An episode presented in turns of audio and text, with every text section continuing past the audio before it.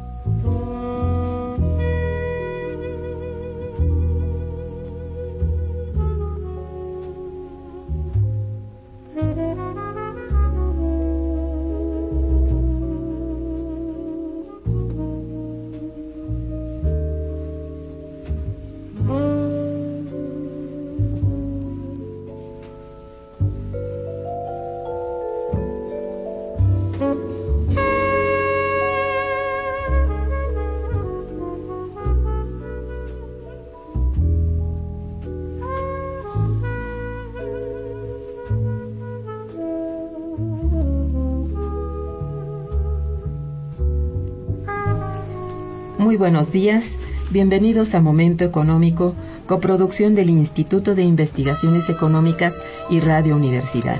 Les saluda Irma Manrique, investigadora del Instituto de Investigaciones Económicas, hoy jueves 2 de julio de 2015. El tema que abordaremos el día de hoy es Industria manufacturera y uniformes escolares en el Distrito Federal. Para ello contamos con la valiosa presencia de la maestra María de Jesús López Amador. Buenos días, María de Jesús, bienvenida. Muchas gracias, doctora. Buen día. nuestros teléfonos en el, en el estudio son 55 36 89 89 con dos líneas. Y para comunicarse desde el interior de la República, contamos con el teléfono LADA sin costo 01800 505 26 88. La dirección de correo electrónico para que nos manden sus mensajes es una sola palabra momentoeconómico arroba unam.mx. También pueden escucharnos a través de la página de internet www.radiounam.unam.mx. De nuestra invitada.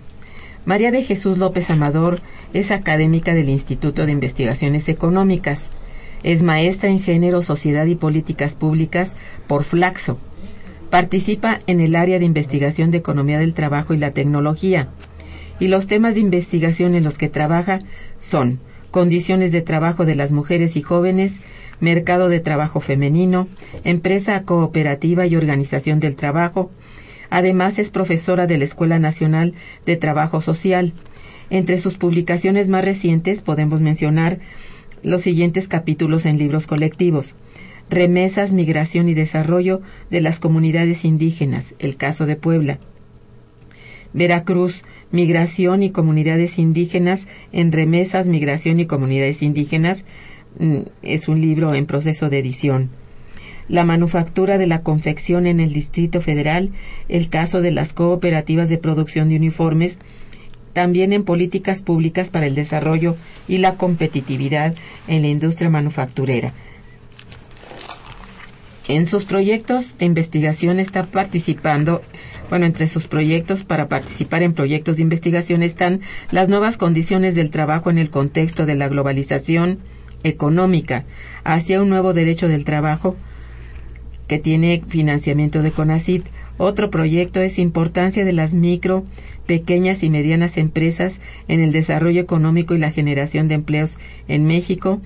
Este, en este caso, está financiado por la DEGAPA de nuestra universidad. Muy bien, en, en momento económico hemos recibido opiniones de varios analistas acerca de la industria manufacturera de nuestro país, de las vicisitudes y de los múltiples problemas a los que se ha enfrentado desde hace ya varias décadas. La falta de una política industrial adecuada está presente, por supuesto, y es una constante en las diversas administraciones gubernamentales con las que, con las que ha contado nuestro país. Ahora bien, dentro del tema de la industria manufacturera existe uno del que quizá pocas veces se ha comentado o se ha abordado a profundidad. Se trata del sector de las cooperativas en México, tema del cual hablaremos justamente el día de hoy con nuestra invitada, quien realizó como les decía, un capítulo en el libro Políticas Públicas para el Desarrollo y la Competitividad en la Industria Manufacturera, que coordinó el doctor Gerardo González Chávez, compañero nuestro, y que presentamos a ustedes hace algunas semanas. Como se ha hecho en la presentación de, de, una investigación que se realiza y a punto de publicarse o ya publicada, nuestra invitada nos dirá cuáles, qué son las cooperativas en México, desde cuándo existen y cómo han funcionado en las etapas en las que, bueno, han existido a partir de que se forman. María de Jesús. Pues muchas gracias por la invitación. Como siempre es un gusto compartir con su auditorio los resultados de la investigación y sobre todo mantenernos informados sobre lo que pasa en el entorno de la producción, la organización del trabajo, con una con un formato muy especial que son las cooperativas. ¿Qué son las cooperativas? ¿Cuándo surgen? ¿Cuáles han sido sus etapas? Es una historia a recuperar muy interesante. Cuando iniciamos el tema de la industria manufacturera, el rastreo de esta información nos llevó a remontarnos al, siglo XIX en el caso de las cooperativas, ¿no? Hay una historia muy particular, estas tienen un origen en Gran Bretaña en 1844 y bueno, la historia en el caso de América Latina principalmente México, ya había todo un antecedente de cajas, de asociaciones mutualistas, de este movimiento importante, y no nos agarraron sin, sin tener una base importante de gremios sustantivos en ese momento, ¿no? Como eran los, los sastres, los fabricantes de, de sombreros, los comerciantes, este, los artesanos necesariamente, había gremios importantes que recurrieron a este formato de la cooperativa para poder desarrollar sus actividades. Esa historia del modelo europeo, esa historia muy particular de la cooperativa en América Latina le da un tinte específico a toda una cultura de la organización de la sociedad desde la visión de las cooperativas, ¿no? ¿Cuáles han sido sus etapas? Muchas, ha tenido muchas etapas. No solamente es el primer inicio, este de estas sociedades mutualistas y demás, cajas de ahorro que ya se tenía el antecedente desde mucho tiempo atrás. Hay un documento de la OIT, de la Organización Internacional del Trabajo, que hace una recuperación en 2013 de esta historia y decía que México y Venezuela entre muchos de los países de América Latina se distinguieron por ya tener esas organizaciones de base social, ¿no? Fundamentalmente. ¿Qué ha pasado con México? México ya tenía toda esa historia a partir de la revolución, la constitución, después de la revolución de 1910, en la constitución se recupera la importancia del sector social. En un apartadito donde habla de cuáles son los sectores productivos y aparece el sector social como un elemento importante. Esa es una primera característica de las cooperativas y su reconocimiento en el plano normativo y de norma jurídica este como la Constitución. De 1910 a 1980 las cooperativas tuvieron un auge significativo en la economía de México. Hay una etapa del del desarrollo de México, fundamentalmente con el presidente Lázaro Cárdenas, que es el que le da un formato distinto desde política pública, de programa de gobierno y apoyo a las cooperativas. En ese periodo, 1934 al 40, las cooperativas eran un escenario de producción importante. El gobierno las arropaba como un como formas de organización del trabajo que tenían un rendimiento para la economía y para ese sector de trabajo que eh, no entraba en el modelo de las empresas privadas, fundamentalmente.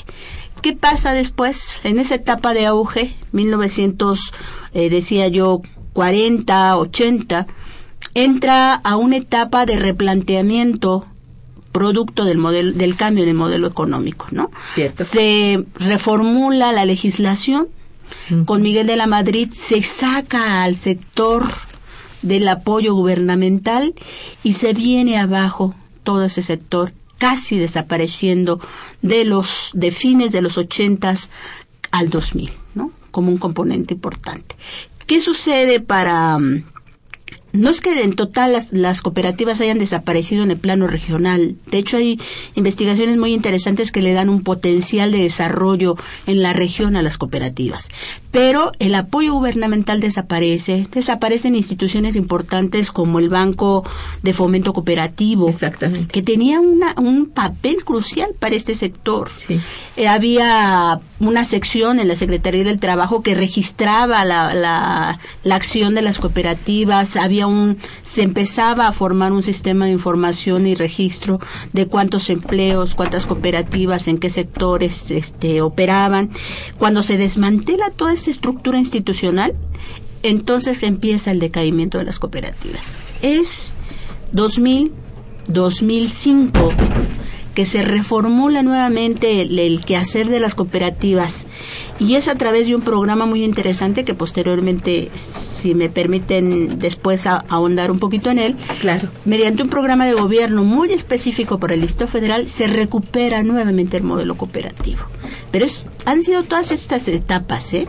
Y para el 2002, un poco como de historia también para replantear la ONU se preocupa por el modelo cooperativo, por el movimiento cooperativista y lo, lo vuelve a sacar a la luz como un escenario de acción ante el desmantelamiento de muchas instituciones sociales diciendo que este sector social de organización del trabajo colectivo desde la base de la sociedad puede ser un referente importante para satisfacer muchas necesidades que el Estado ha dejado de atender, ¿no? Ese ha sido como un recorrido importante del sector. Pues muy importante y fíjate que muy pocas veces, como lo decía al principio, ha sido abordado, analizado como una posibilidad incluso de volver a, a rehacer el mercado interno. Sí. De recuperar a todos los actores y hacerlos entrar allí de esta manera. Es decir, eh, pues quizá dentro de la actividad formal, no informal, porque estas siguen, siguen estando presentes, siento yo, muchas de estas eh, organizaciones, pero más bien en el sector informal, por razones varias, ¿no? Desde que nadie quiere pagar impuestos, este, eh, vamos, es un como una especie de, de, nicho en donde no nos molesten y vamos a ver si, si, si salimos adelante. Pero en forma de cooperativa y, y que esto requiere, bueno, que sea ante ante oficialmente establecido como cooperativa. Legalizadas formalizadas formalizada. Esto sí ya puede ser el inicio de digamos de fortalecer un sector productivo que está tan pues no tenemos realmente un sector productivo industrial como no sea eh, las maquiladoras que sencillamente aunque sea la industria automotriz tan poderosa y tan exitosa no es realmente producción nacional. Es armar, armas, armar los autos, este, darles el, eh, no sé, el acabado, el acabado que no es este, realmente producción nuestra. Entonces, nos hemos quedado conformado, bueno, no nosotros, pero el país parece haberse conformado con este tipo de trabajo y realmente hemos visto que esto no da al país ni, el, ni al mercado interno ni al externo. Entonces, me parece muy interesante esto que nos acabas de decir. Bueno, ¿por qué estudiar en particular eh, el caso de la producción de uniformes escolares en el Distrito Federal? Es de llamar la atención, porque es muy bonito ese capítulo que escribiste. Pues muchas gracias. Fundamentalmente cuando nos acercamos a mm, conocer qué estaba pasando con el sector manufacturero en México y al encontrarnos que tenía una diversidad maravillosa de sectores, de actividades productivas, que no tiene nada de homogéneo, es uno de los sectores más heterogéneos que se puede uno imaginar, desde los de la punta de lanza con innovación de primera línea hasta los eh, eh, sectores de comercio minorista, ¿no? Entonces, Simplemente distribuidores. Sí, distribuidores y que eh, o que dan un servicio muy específico este, en alguna localidad particularmente, ¿no? Entonces, esa heterogeneidad eh, y diversidad de, de actividades productivas le daban un tinte específico al sector manufacturero. Muchos países lo han considerado en otro momento del desarrollo industrial, consideraron al sector manufacturero como motor del desarrollo industrial de un país.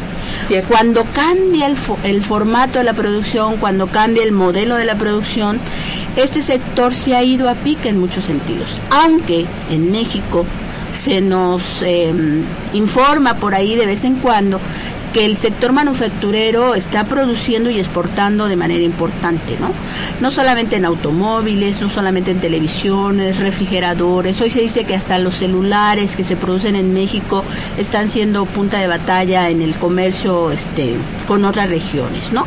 Entonces, es, esa, esa heterogeneidad cambia su carisma hacia las cooperativas y a mí me interesó en particular el tema de las cooperativas de uniformes escolares dentro del sector manufacturero.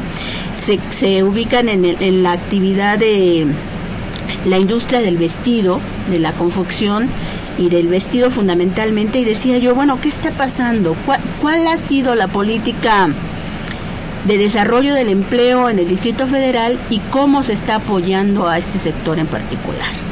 Vamos a encontrar por ahí que en 2004, 2007 se arma una reforma a la ley de fomento cooperativo importante y se recupera el modelo para lanzar un apoyo institucional desde el gobierno del Estado federal a este sector. ¿Por qué otra parte me interesó el, el, modelo cooperativo? Me interesó primero porque la coyuntura era importante recuperar, ¿no? Decían los organismos internacionales, este, inviertan en cooperativas, potencialicen, promuevan la cooperativa como un escenario de acción que puede diversificar, decía yo hace un momento, este, lo que el Estado ha dejado de hacer. Este sector social puede ocuparse de hacer lo que el Estado no está haciendo, ¿no? En materia de servicios comunitarios, en materia de, de generación de empleo, en fin, ¿no? Un poquito por ahí. Y la cooperativa como tal, en este resurgimiento a partir de 2005-2007, trae consigo o, se va configurando como un fenómeno para darle otro carisma al, cooperativismo en una sociedad como la mexicana que requiere de acciones colectivas organizadas de manera diferente. Sobre todo para tener el problema del desempleo, fundamentalmente. Entonces me interesaba el modelo como tal, me interesaba ver cómo estaba haciendo su participación en el sector manufacturero. Un dato muy interesante que encontré vía INEGI, no hay mucha información, ¿eh? y la INEGI las clasifica en función de su, de su normatividad jurídica. Y, y dice, bueno, las cooperativas tienen muy poca visibilidad en el Producto Interno Bruto. Participan muy poquito en el Producto Interno Bruto, pero están ahí. De hecho, hay un dato para 2008 que señalaban que participaban en, el PIB con el 0.05% de la, de la riqueza que se genera en función del Producto Interno. Nada, ¿no? Es nada. Bueno, aparentemente. Aparentemente, pero generadoras de empleo sí lo han demostrado, ¿no? Sí lo han demostrado.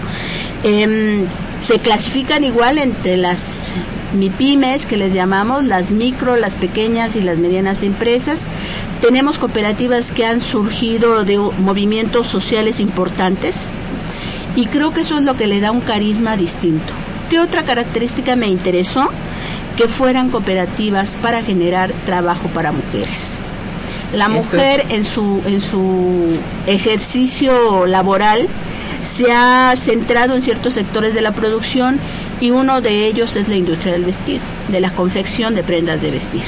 Entonces decía yo, bueno, ¿qué está pasando con este modelo? Si este modelo se puede recuperar para generar empleo y si este modelo le da una perspectiva distinta a las organizaciones de base social, principalmente que estén generando empleo e ingreso para las mujeres este, que en un momento han sido olvidadas por, por las políticas industriales y de empleo en general, ¿no? Es cierto. Mira, me parece muy interesante el caso de, esto de las cooperativas para hacer uniformes, porque al parecer es una algo que surge del seno de la sociedad civil. Realmente son mujeres que se proponían trabajar con sus máquinas de coser cada quien y decir, bueno, vamos a proponer que vamos a hacer los uniformes para los niños del Distrito Federal. Tú sabes mejor que esto, para que lo abundaras un poco, porque es un inicio muy interesante y esto nos pone a pensar a todos en que es necesario que no estemos esperando que primero salga la política pública y luego nos beneficie. Esto está más difícil que, que cualquier otra, ¿no? Realmente tiene que hacer un esfuerzo la sociedad civil por organizarse, así como en esta forma, en cualquier actividad, ¿verdad? Pero que se organice y bueno, proponga, pero proponga yo, nosotros podemos producir esto. Pero yo no sé hasta qué punto haya el, bueno, el oído sensible para que se les considere como conformados bien. No sé que si hay algún requisito para hacer una cooperativa. ¿Cuál sería, María de Jesús? Algo que señalaba usted hace un momento es que vamos a encontrar dentro del sector cooperativo tres, tres modelos, ¿no? El modelo de empresa a empresa. Hay, hay empresas que se se visten de cooperativas y son muy exitosas, de hecho así se les llama, empresas cooperativas.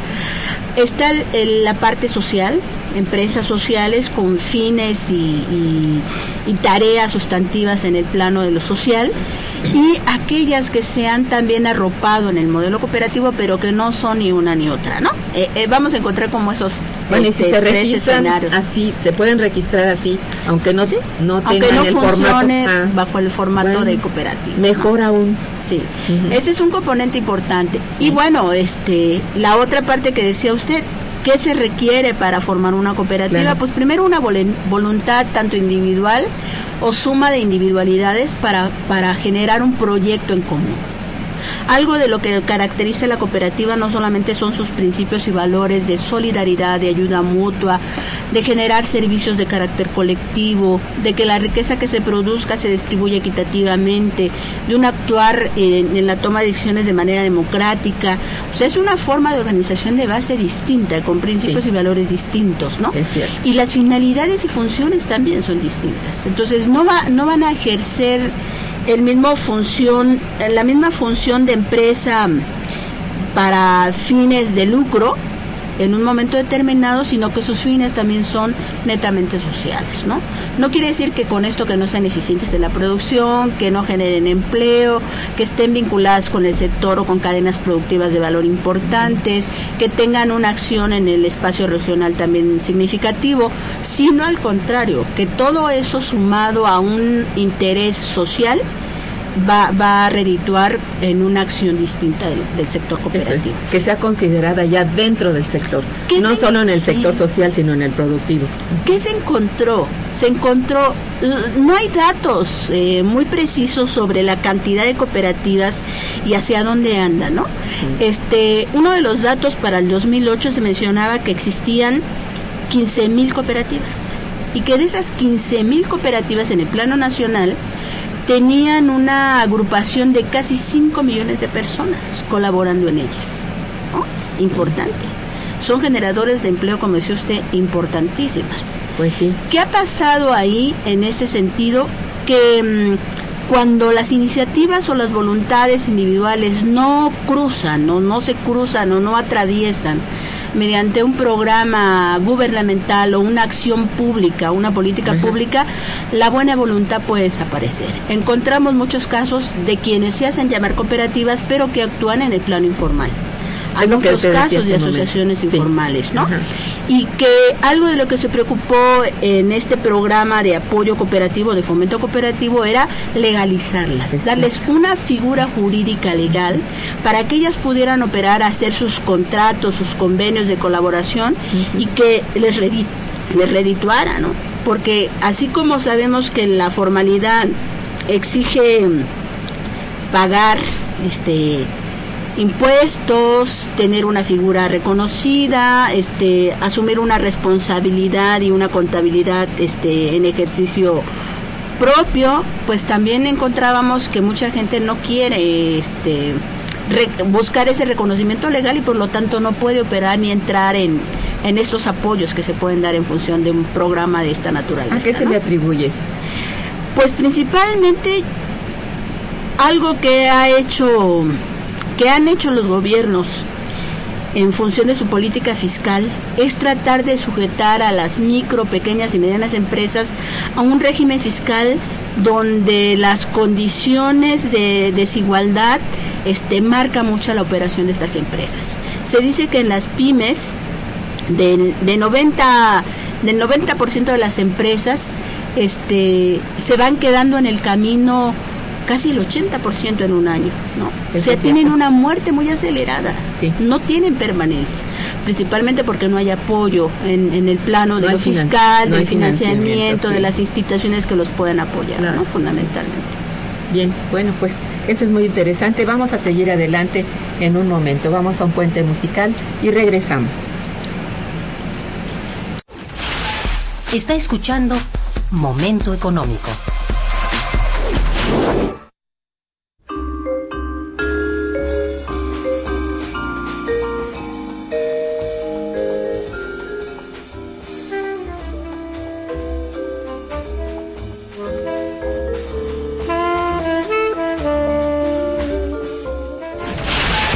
Teléfono en cabina 55 36 89 89.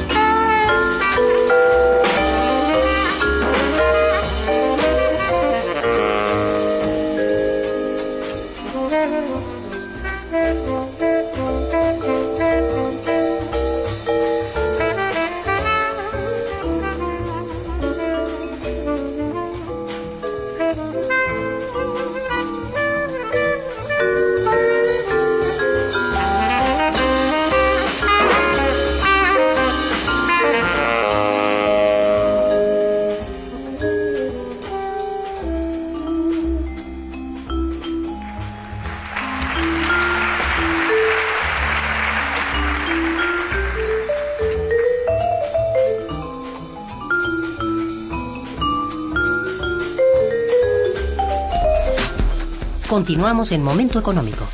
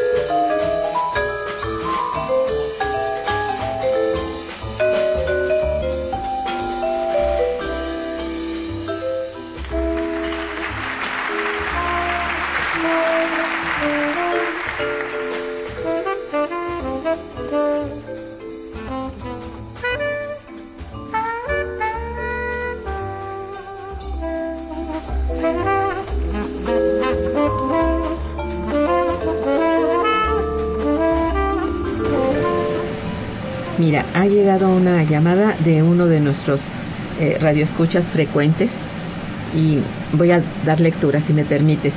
Este Agustín Mondragón que te felicita y bueno también al programa. Dice, desde que entró el neoliberalismo, los presidentes de relativas de producción y de consumo para dárselo a las grandes empresas agrícolas y comerciales.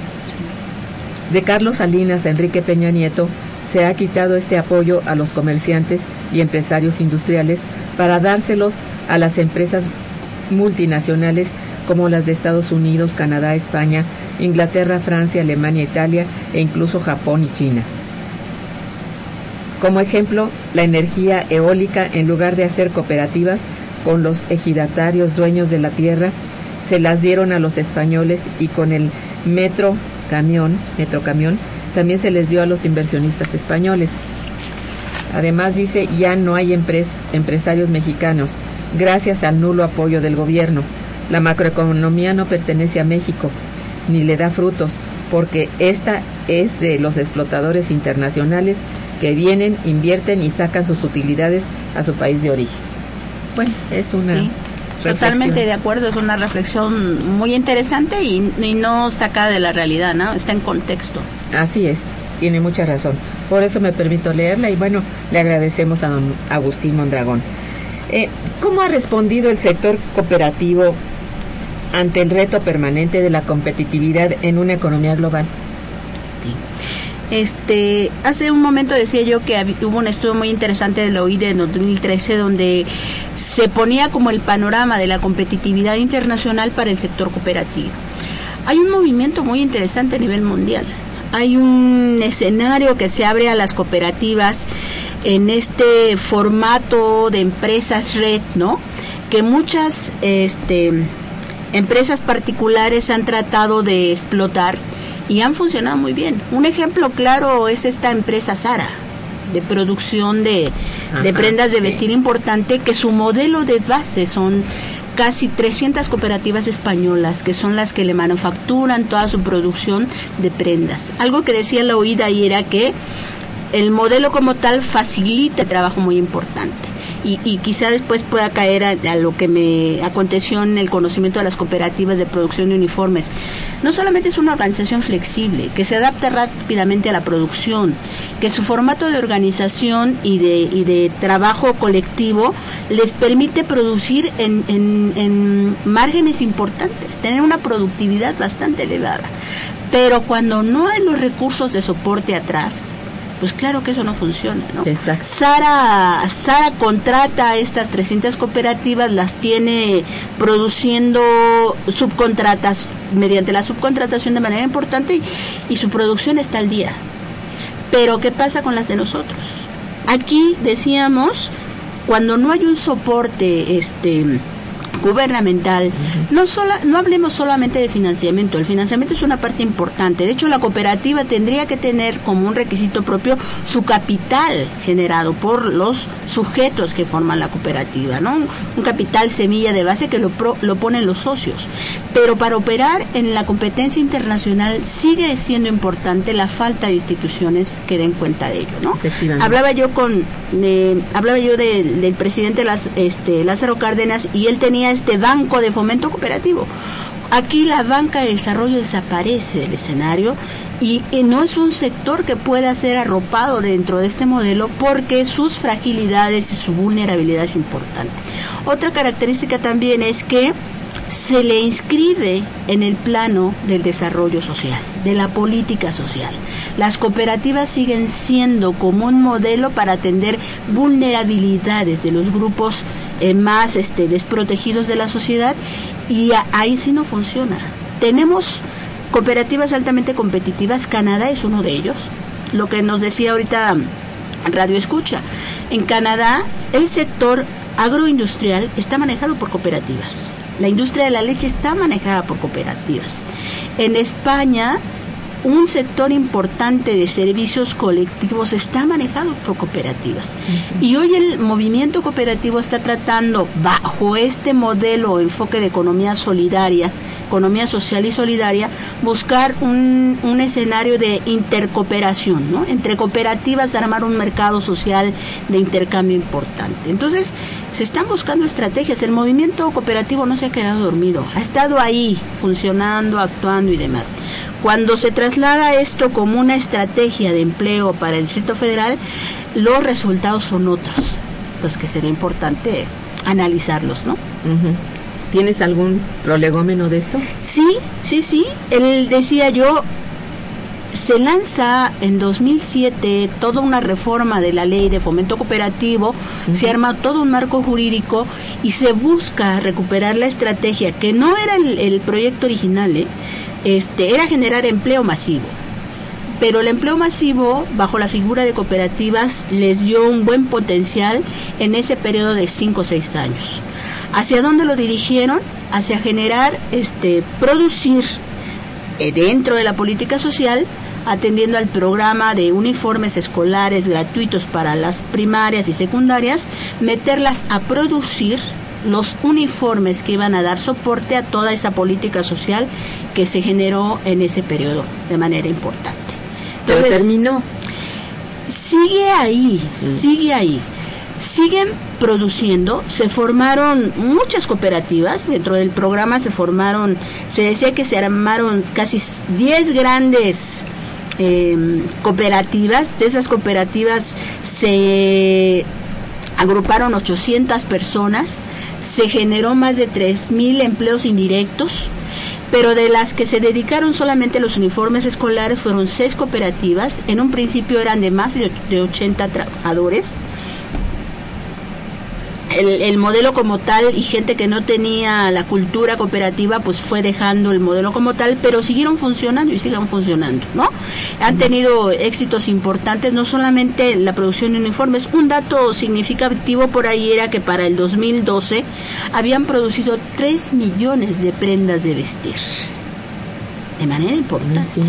abastecer a una población joven este resultaba un reto significativo y sí reclamaban las cooperativistas, en este caso la, la, cooperativa de mujeres que yo estudié, reclamaban que si bien el, pro, el proyecto original de fomento cooperativo las había arropado con capacitación, con financiamiento, con el abastecimiento de la materia prima para los uniformes, con este generarles contratos este para poder ellas ofertar o atender otros programas de, de producción de prendas para empresas importantes, este, y después las fueron dejando solas, ¿no?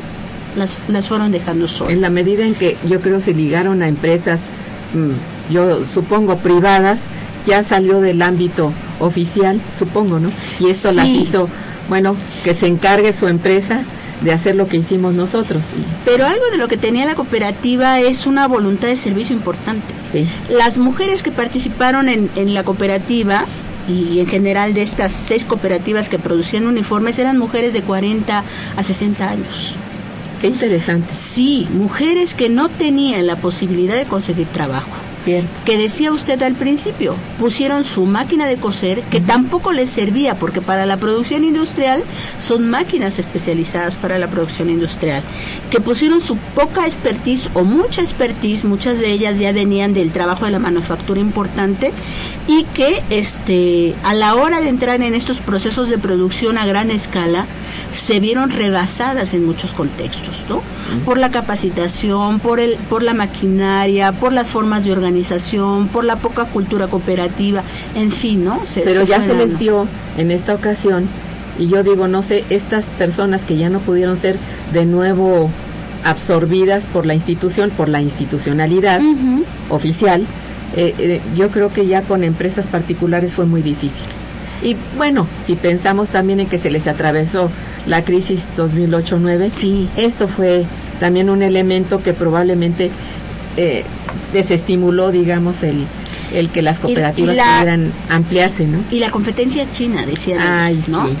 En el manejo de Así las es. de las materias primas decían ellas, nosotros sufrimos porque cuando no tenemos el abasto suficiente de tela, de hilo, de botones, de todo esto que necesitamos para producir una prenda de uniforme escolar, entonces entramos a la competencia de mala tela, de poco rendimiento, que eso fue lo, la primera etapa de la cooperativa, ¿eh? que hubo mucha queja de la sociedad civil diciendo que el producto no era de calidad que se hacían este, prendas de vestir que no correspondían a las tallas de los niños y de su tamaño y de su sí. forma de crecimiento, ¿no? Y decían ellas, nosotras tuvimos que empezar a ahorrar tela. No ahorrar tela en el sentido de, de hacer las tallas más chiquitas, al contrario, modificar los patrones de diseño, ver, eh, reciclar la tela, no desperdiciar tela, hacer que los cortes nos rindieran.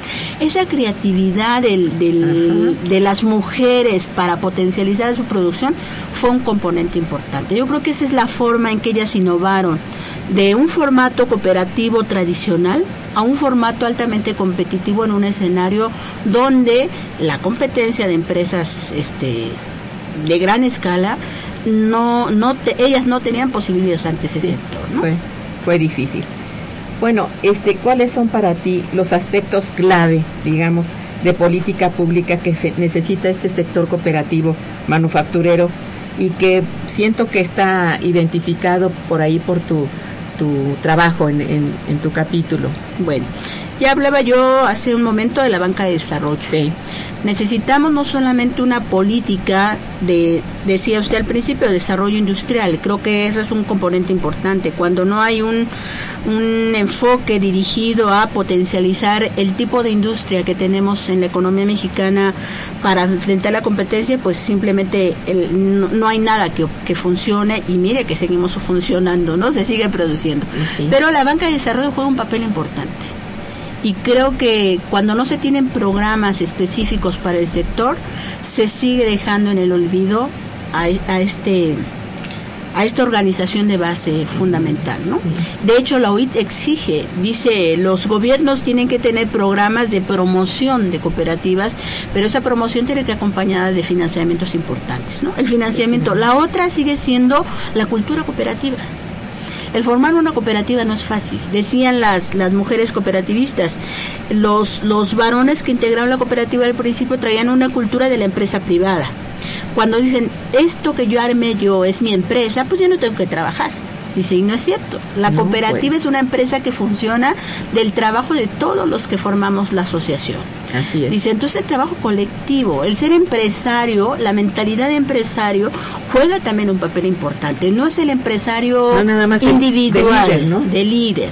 Es un empresario que, que se responsabiliza de su empresa, pero también que como socio tiene que trabajar en colectivo. Entonces, esa cultura del trabajo colectivo también ha sido uno de los grandes obstáculos para, ¿no? Traemos una, un modelo individualista que nos ha metido mucho el neoliberalismo de manera Cierto. importante y a respuestas colectivas siempre son, o a problemas colectivos, perdón, siempre son respuestas individuales. Entonces el individualismo permea estas organizaciones y eso marca mucho su quehacer. La otra parte es existe y se formó en el, en el gobierno del Distrito Federal en este periodo que señalaba 2007-2013, sigue estando ahí operando el Consejo Consultivo Cooperativo, que es esta mm, agrupación de representantes de cooperativas en el Distrito Federal que tienen alguna vo- algún voz, eh, la voz para mencionar cuáles son sus sus este, fortalezas y debilidades y qué parte de los apoyos del, del gobierno local, en el caso del gobierno del Distrito Federal, pueden brindarse a las cooperativas. Las estrategias han salido ahí de manera maravillosa, pero yo creo que sigue faltando esa parte, ¿no? El que sean escuchadas, estos consejos o este consejo le dio la posibilidad. A nivel delegacional se armaron consejos también. La otra es eh, cómo se ha introyectado esa, esa, ese modelo de cooperación y decían que por lo menos en la historia las que más conocemos son las cooperativas escolares, que no tienen nada de cooperativas escolares, ¿no? No.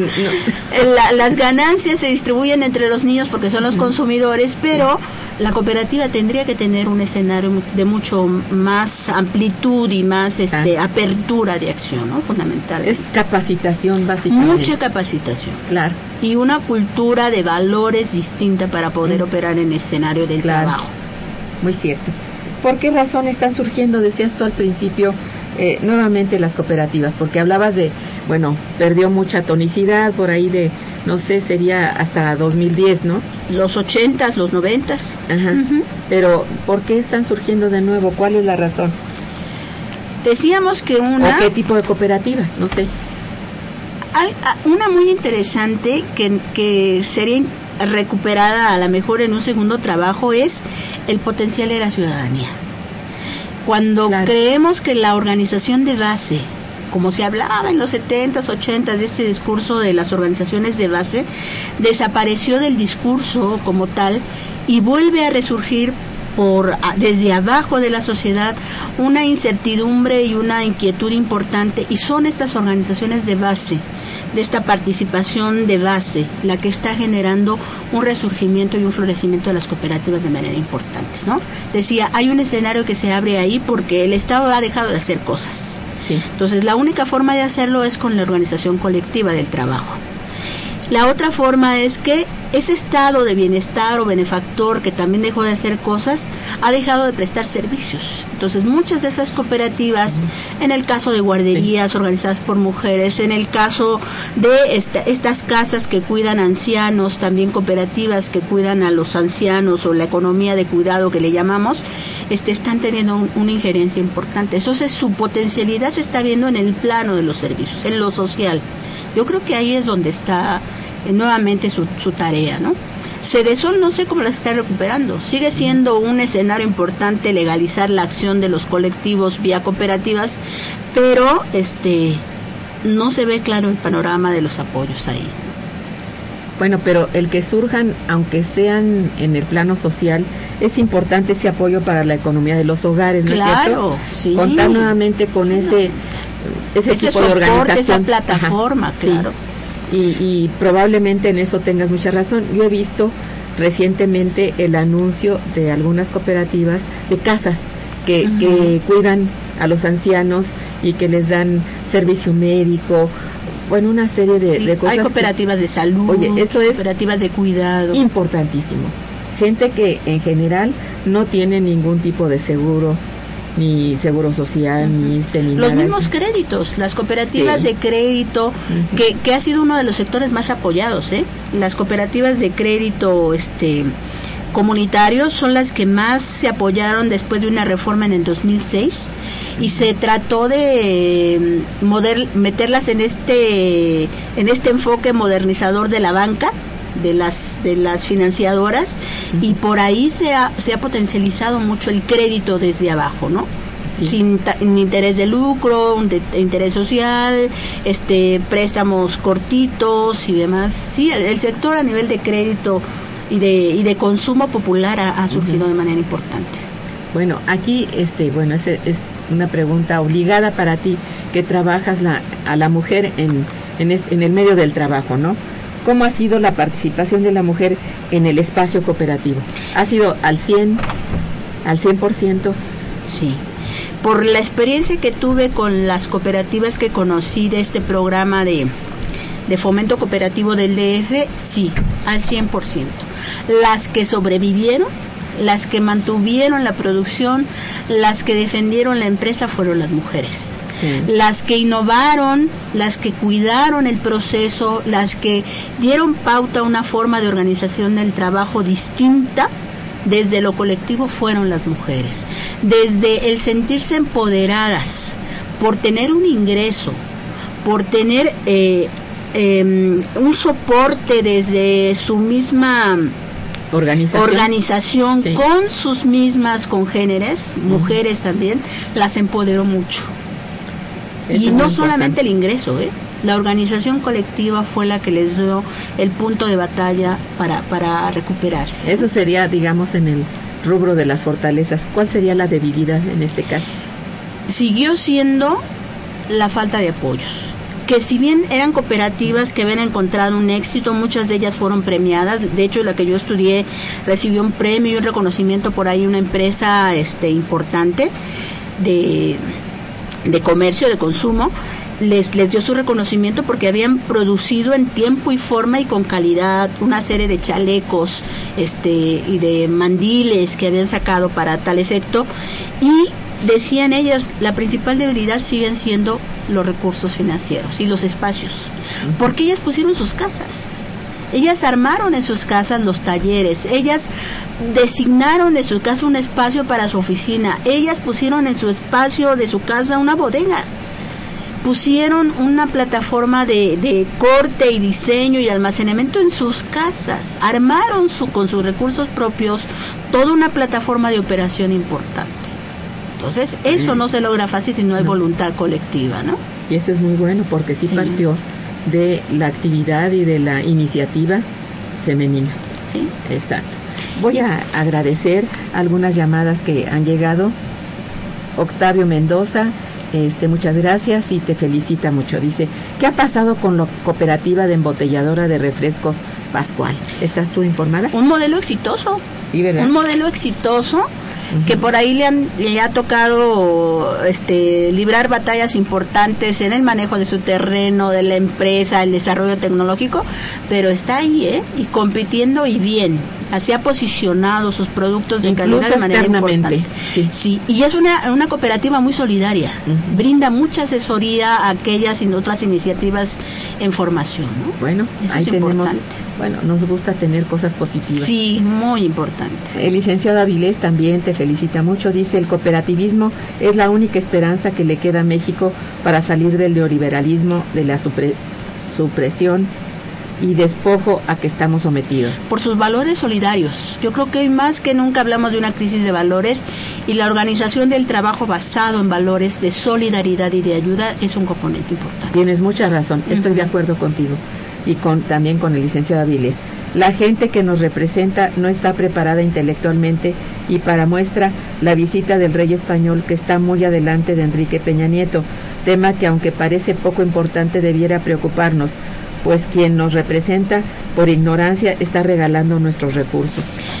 Pero yo, yo iría ahí, sí cierto, la- en, la plane- en el plano de los líderes gubernamentales es importante ver las figuras y su potencial, pero yo creo que ahí es la parte de cómo formamos otros liderazgos desde la base social, ¿no? Yo creo que ahí tendríamos mucho que hacer. Mucho que hacer. Mucho que hacer. Doña Hilda de San Román, muchas gracias por su llamada. Te felicita, felicita al programa. Dice, en Tlaxcala hubo un desarrollo de la industria textil a través de, de clúster, Sí, no de cooperativas. Trabajaban con marca propia. Esto es importante porque ayudan a terminar con el trabajo esclavo. Sería importante rescatarlo. Sí, el, el clúster sigue también ha recuperado la cooperativa, ¿eh? En, en muchas eh, regiones este es este formato de trabajo colectivo solidario el que da cuenta de, de esas conexiones en cadenas productivas de valor importantes y los clústeres son uno de ellos, ¿no? Es muy importante. Pequeños productores, medianos productores. Muy bien.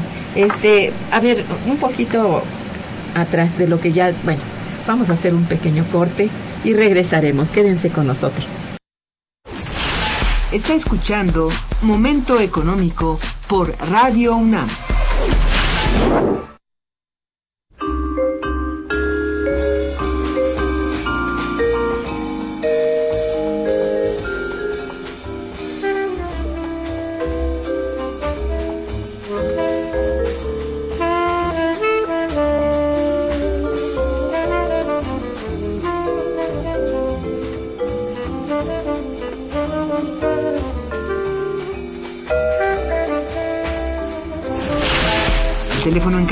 El 55 36 89 89.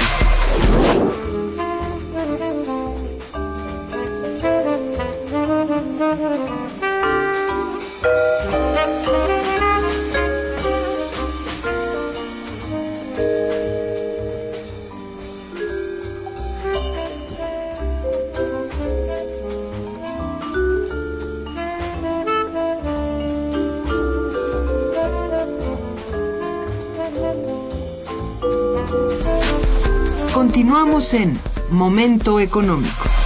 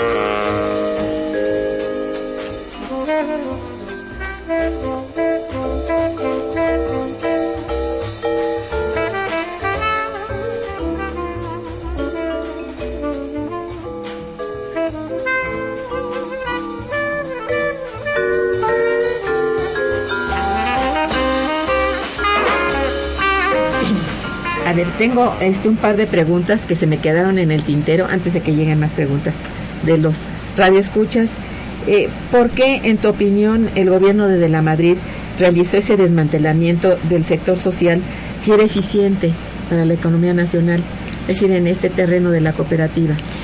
Recordarán que en un principio mencionamos que fines de los 80 hay una crisis importante del estado de bienestar inicios de los 90 hay todo un giro en el modelo económico en el que se arropa México para poder actuar en el plano de la competitividad y bueno, es este neoliberalismo ultranza el que, el, el, que trae consigo un desmantelamiento de las organizaciones sociales y de y toda una base institucional importante. ¿eh? Que la tiene como adormecida. Sí. Están porque institucionalidad no nos falta. Nos falta Pero acción, no están operando. toma de decisiones, así es. Bueno, me parece interesante eso. Y, y otra, otro por qué. ¿Por qué surge en el Distrito Federal justamente en 2007 el impulso a las cooperativas y sobre todo en uniformes, en uniformes escolares?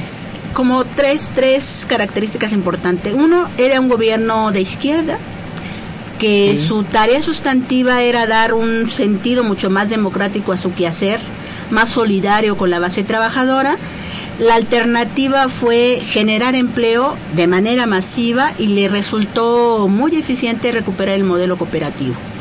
¿Desde dónde lo atrajo? Desde formalizar estas organizaciones de base. Exacto vincularlas en convenios de colaboración con el gobierno del Distrito Federal y que sean estas las proveedoras de servicios para el gobierno. Fue una un, excelente estrategia, un sí. Excelente estrategia que resultó de muy buen, de muy buen carisma, ¿no? Yo creo que por ahí están, sigan operando en ese sentido. Sí, bueno, ojalá hubiera otro destello estratégico por ahí. Sí. Lo necesitamos con urgencia. ¿Tú, ¿Tú cuáles serían así las conclusiones acerca de este tema? digamos, dos, tres puntos importantes que para ti sean, vaya, la clave de esto, ¿no? Bueno, como decíamos, el primero es la importancia de la industria manufacturera o del sector manufacturero. Un sector necesario para potencializar la industria en México. Cierto. Se requiere apoyo, se requiere que las organizaciones de empresarios, de cooperativas, de trabajadores miren con otros ojos este el potencial que este sector tiene para competir componente importante. Un segundo apartado estaría en el plano de la política pública.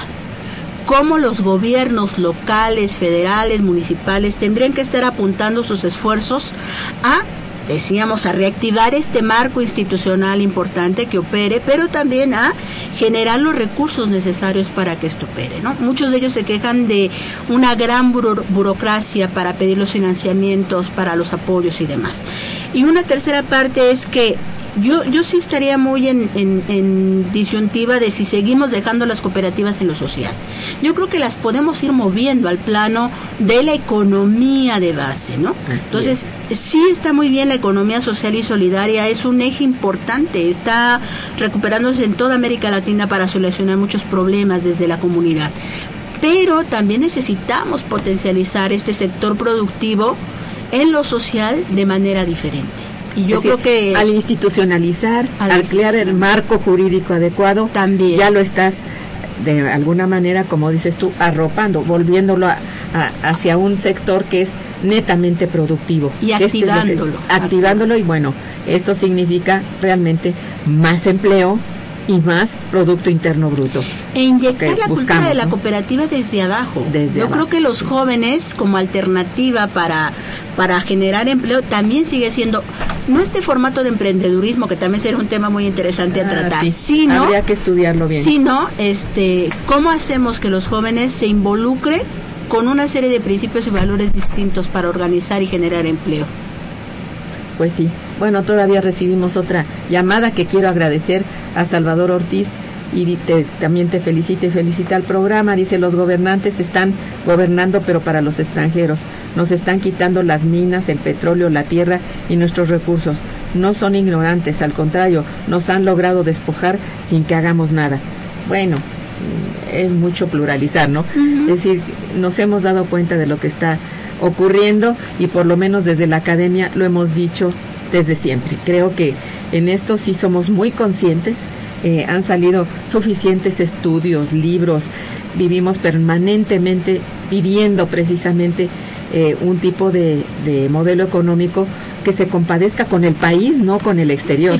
Y esto parece que cae, bueno, en tierra no fértil pero si tenemos en consideración que las alternativas pueden venir y ser pensadas desde otro lado, de abajo hacia arriba, creo que es una esperanza, ¿no? Activar el ejercicio ciudadano es un componente importante. Eso siempre lo hemos dicho aquí y qué bueno que lo pronuncias. Así es como debe ser. Cuando me pregunta qué hacemos, esto, esto es lo que podemos hacer. Y viene de la sociedad civil. De la sociedad civil organizada. organizada. Pues muchas gracias María de Jesús por venir a hablar de este interesantísimo tema porque es alentador. Y bueno, por las llamadas de nuestros radioescuchas también muchas gracias. Oímos los valiosos conocimientos aquí de una una investigadora más dentro de nuestro instituto. Le quiero agradecer a los controles técnicos a cargo de Socorro Montes, muchas gracias.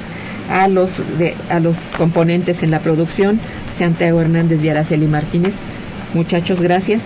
Irma Manrique coordina y conduce el programa y les desea un muy, muy buen día y excelente fin de semana. Gracias. Muchas gracias. Momento económico. Radio UNAM y el Instituto de Investigaciones Económicas presentó Momento económico. Momento económico.